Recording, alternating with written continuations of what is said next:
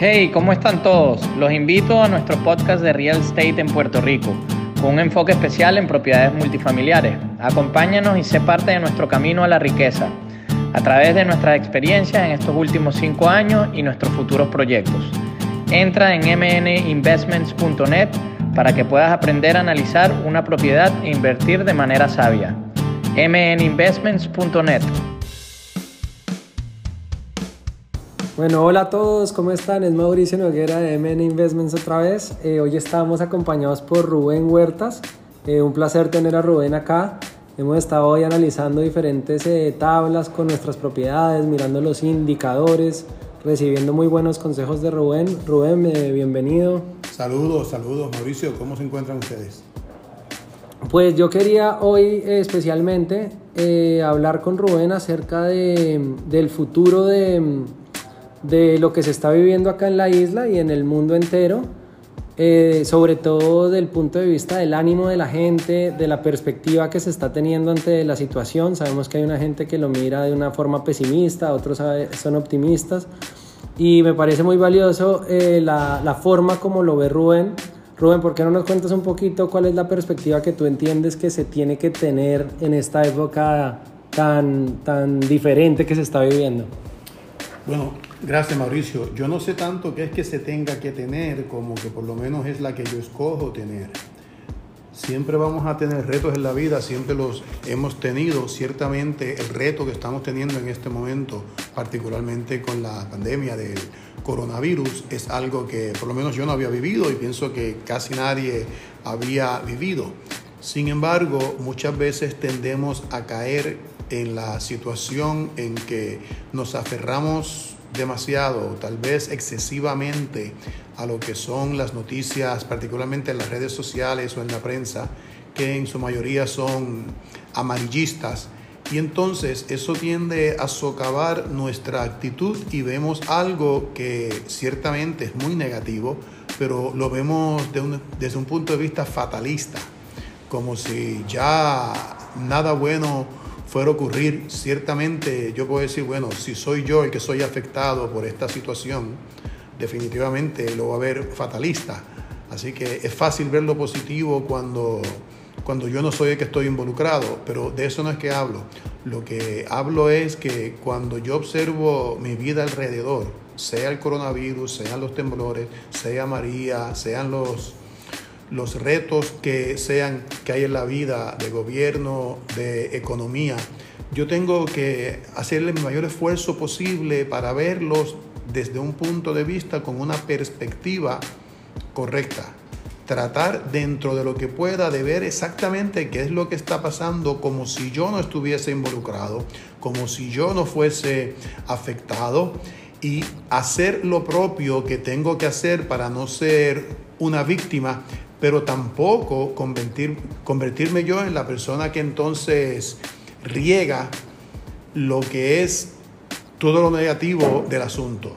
Ciertamente hemos tenido que quedarnos en nuestros hogares y la economía pues se ha afectado a cambio de, esperamos, ¿verdad? Que sea muchas vidas salvadas. Sin embargo, ¿qué positivo hay en el hecho de que yo me haya quedado en mi casa? Y creo que Mauricio podemos ver que muchas personas han desarrollado ideas, tal vez estrategias para negocios que no tenían antes y ahora han descubierto una manera más eficiente de poder hacer negocios y ganarse su pan. Sin embargo, el que se ha mantenido, por decirlo así, cubierto con lo que son las noticias excesivas y negativas, puede que esa persona salga muy afectado de lo que es toda esta situación. Y al punto que yo voy cuando hablo de tener la perspectiva correcta es cómo yo manejo de manera responsable lo que está pasando, me cuido y cuido a los que están a mi alrededor, pero también hago la introspección con respecto a qué positivo puedo sacar de la situación, porque no la puedo evitar, pero sí puedo controlar mi actitud ante la misma. Y Rubén, te pregunto, em, específicamente en el mercado de, real estate y de propiedades, nosotros por ejemplo nos enfocamos mucho en, propiedades multifamiliares. Eh, cómo, ves tú el futuro? ¿Ves que, va a haber oportunidades? Eh, ¿Crees que es el momento más bien de aguantarse, de no invertir en, esta industria? Eh, ¿O cómo lo estás contemplando tú? Bueno, hay muchos sectores comerciales, pero me estás preguntando particularmente multifamiliar. Eso significa que son residencias, son casas, son apartamentos. Todo el mundo tiene que vivir en algún sitio. Si yo te fuera a decir que algún segmento se puede ver afectado, probablemente sería el segmento de oficinas, porque muchas personas van a descubrir que pudieron hacer desde su casa lo mismo que llevan haciendo tiempo en la oficina y tal vez a un costo menor. Pero yo no puedo vivir en otro sitio que no sea una casa, o sea, o vivo en una casa o vivo en un apartamento, pero tengo que estar en algún sitio. Por lo tanto, desde el punto de vista de inversión, en mi opinión, las propiedades multifamiliares deben aumentar en valor porque han demostrado que son resilientes a este tipo de situación.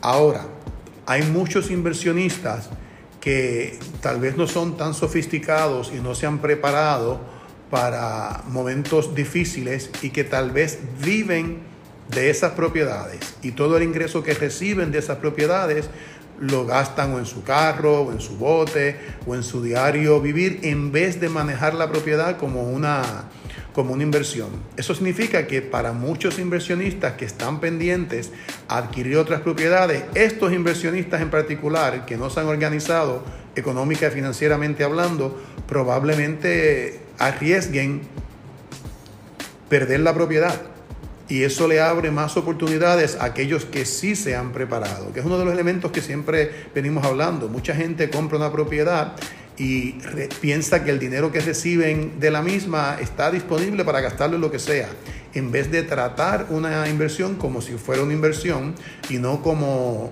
lo que me va a pagar mis cositas de lujo, que no está mal, porque cuando uno invierte es para darse unos gustos, pero es cuando ha adquirido cierto tamaño. Y pienso que muchas personas, debido a que algunos de sus inquilinos se han quedado sin trabajo y ellos no han podido pagarle a ellos, entonces ellos a su vez no pueden pagar al banco, se vean en una situación apretada económicamente hablando y tengan que salir de esa propiedad, lo cual puede representar una gran oportunidad para los que sí se han preparado y manejan su negocio como lo que es un negocio. Ok, otra pregunta que, que, me han hecho mucho y que yo te hago a ti, Rubén, eh, que sé que tienes la experiencia, has manejado muchas unidades, es en estas épocas difíciles para la mayoría de la población eh, y manejando esto como un negocio que es, ¿cuál es ese punto eh, de equilibrio entre manejarlo como un negocio y a la vez ser, ser humano, ser, querer ayudar también a los inquilinos? Porque uno está pues en la encrucijada de que no sabe si cobrarle la renta completa o, o no cobrarle la renta porque de pronto no tienen trabajo, pero a la vez tenemos que defender nuestro, nuestro negocio. Entonces, no sé cómo, cómo, ¿qué recomiendas tú para encontrar ese balance? No sé cómo lo han trabajado en, en otras empresas en las que has estado, en Estados Unidos, en épocas de crisis y, y como la que se está viviendo ahora. Bueno, para empezar, Nunca he tenido la experiencia de tener una crisis tan severa como esta que está pasando ahora. Pero para contestar tu pregunta de la manera que por lo menos yo piense que es más correcta, cuando una persona comienza un negocio o una inversión, el principio universal es que todo lo que yo haga tiene que añadir un valor. Un valor al que va a ser mi cliente. Mientras mayor sea ese valor, más rentable va a ser mi negocio. Si yo estoy corriendo mi negocio como lo que es un negocio, como hablamos en la pregunta anterior, y yo tengo mis fondos de reserva adecuados y no soy el tipo de persona que necesito hasta el último centavo de la última renta para poder yo pagar lo mío a nivel personal, sino que me he organizado de manera tal que tengo un negocio con unas reservas me permite la oportunidad de ayudar a estas personas que hoy día no pueden tal vez pagar esa renta. Y no significa que no, se, que no la vayan a pagar, pero se pudiera hacer un arreglo, por ejemplo, si alguien paga 500 dólares y no pudo pagar dos meses, debe mil dólares, pues que se le dividan esos mil dólares entre el restante de lo que le queda en el alquiler o algún tipo de arreglo, lo cual sería imposible hacer si yo he corrido el negocio utilizando todo el dinero porque me hace falta.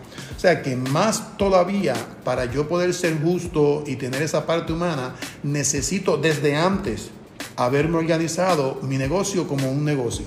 Si yo no hice eso y me, y me cogió esta, esta pandemia en una situación donde yo no tenía mi negocio organizado como negocio, se me va a ser bien difícil poder ayudar a esa otra persona, lo cual no añade valor, lo cual es lo opuesto a cualquier negocio. Lo mejor que puedo hacer es aprender de esto y para la próxima prepararme. Pero es como cuando estamos en un avión. Si el avión se va a estrellar, lo que te dicen es primero ponte tú la máscara y luego ayuda al que esté al lado, aunque sea un niño.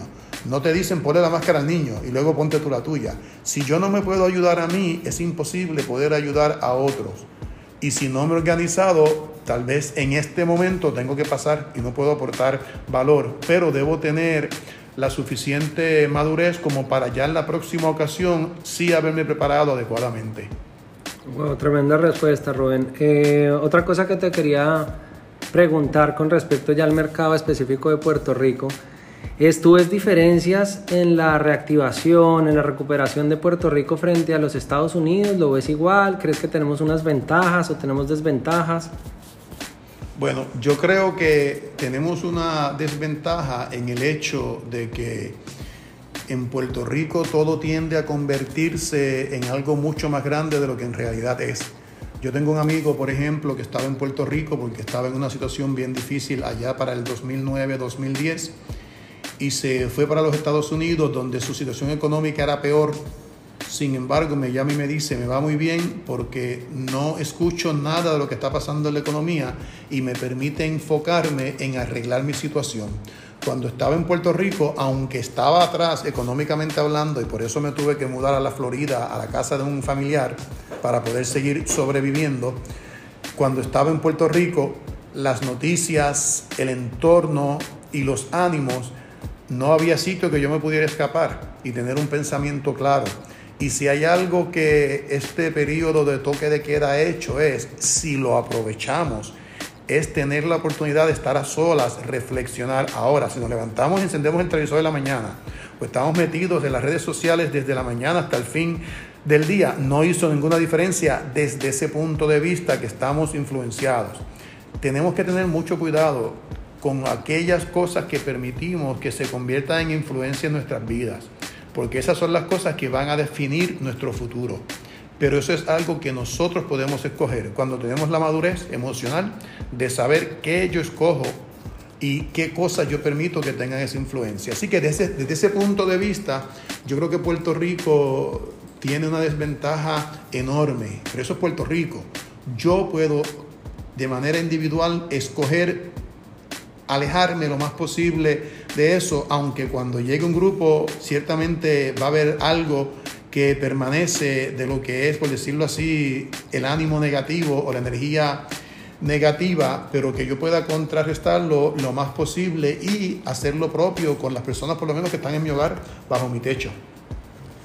Ok, y bueno Rubén, muchas gracias por todos esos aportes que, que nos está haciendo. Como para cerrar con una nota más personal, eh, yo quisiera preguntarte qué, qué actividades hacía a nivel de, de, ocio estás realizando en esta época. Yo, por ejemplo, aprovechaba hacer ejercicio, tratando de comer más sano, eh, buscando clases de francés en Rosetta Stone, buscando jugar ajedrez online.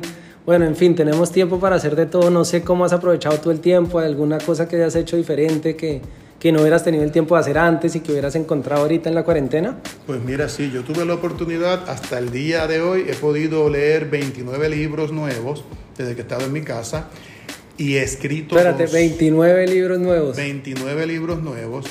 Escribí dos, uno de los cuales ya está publicado en Amazon, que se titula diseña tu carrera de bienes raíces. O sea, logré publicarlo, terminarlo, ya está en papel, está disponible en Amazon. Y estoy trabajando ahora en el segundo, que está a punto de ser terminado, que se titula o se va a titular Análisis Comerciales. Este tiempo me ha permitido enfocarme y dedicarle tiempo, valga la redundancia, a esos dos proyectos que los tenía para los próximos años pero decidí adelantarlos porque los tenía. Desde el punto de vista de ejercicio, he tenido la oportunidad de ejercitarme no una vez al día, siempre me ejercito, pero ahora estoy ejercitando dos veces, en la mañana y en la tarde. Y también estoy jugando con un montón de recetas de cocina en casa. Todos los días me meto a Google y saco una receta diferente para cocinarle a la familia, porque en casa yo soy el que cocina. Y eso es bueno, lo que he hecho. Pues súper bien, Rubén. Muchas gracias eh, nuevamente por visitarnos acá en las oficinas.